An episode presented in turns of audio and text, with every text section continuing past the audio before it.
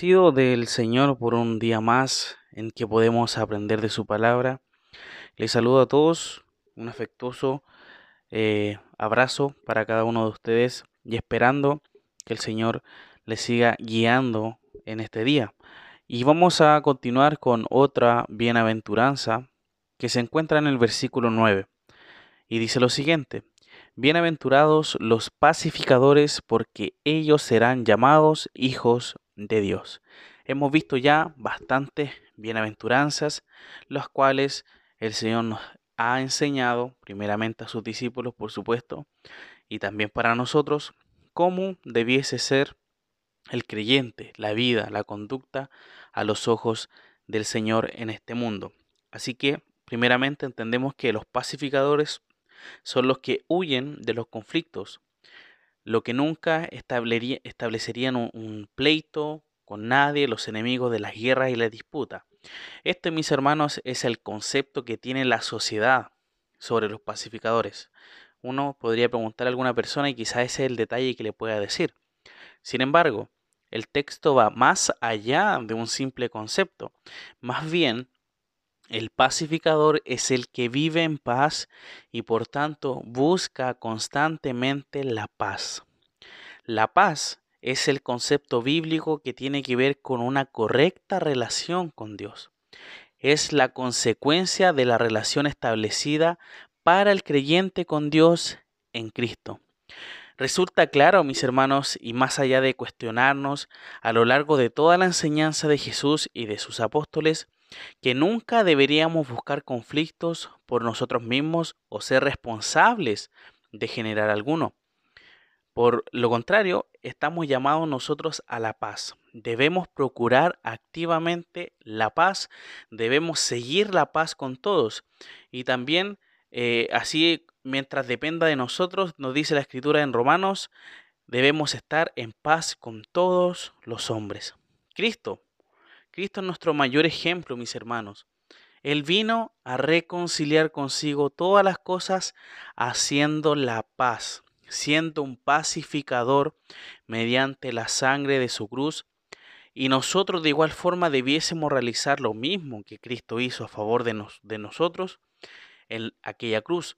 Vemos que Él vino a darnos paz entre Dios y los hombres. Eso es pacificador. ¿Ya? Así como Cristo fue también acá en la tierra. Demostramos y vemos en la escritura en, su ministerio cómo él también no, no peleaba con las personas que posiblemente eh, hoy en día podríamos decir eh, uno generaría algún problema. Él era pacificador, en ningún momento eh, le trataba mal a alguna persona, sino más bien le hablaba con palabras sabias. La palabra, mis hermanos, llamados, aquí parece que quiere decir reconocidos por Dios. Reconocidos como. Dios, vemos acá en, este, en esta segunda parte del, del texto, dice, porque ellos serán llamados hijos de Dios.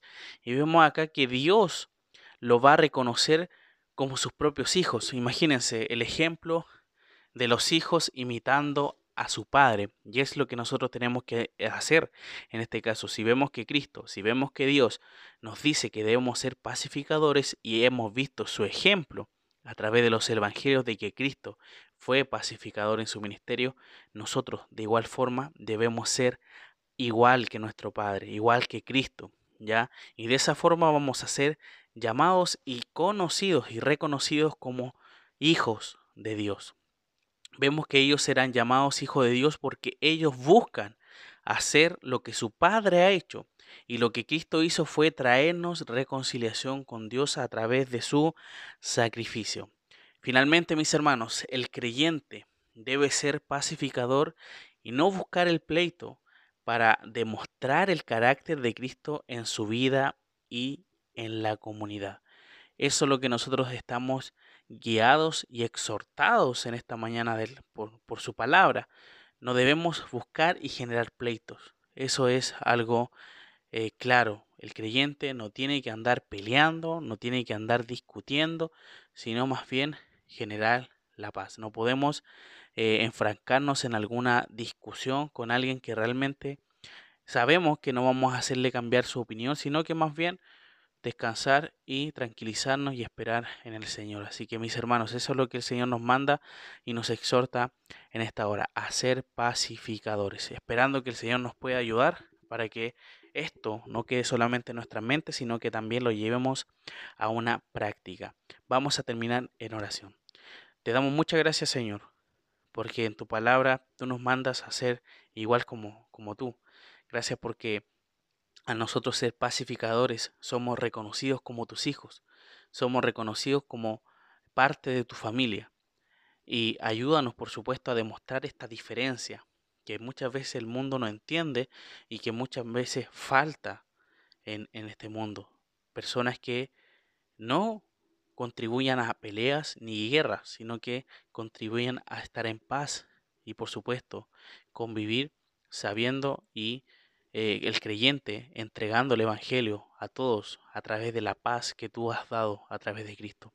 Te agradecemos por tu palabra y te pedimos que pueda ser nuestra autoridad nuestra vida para que llevemos este conocimiento a la práctica.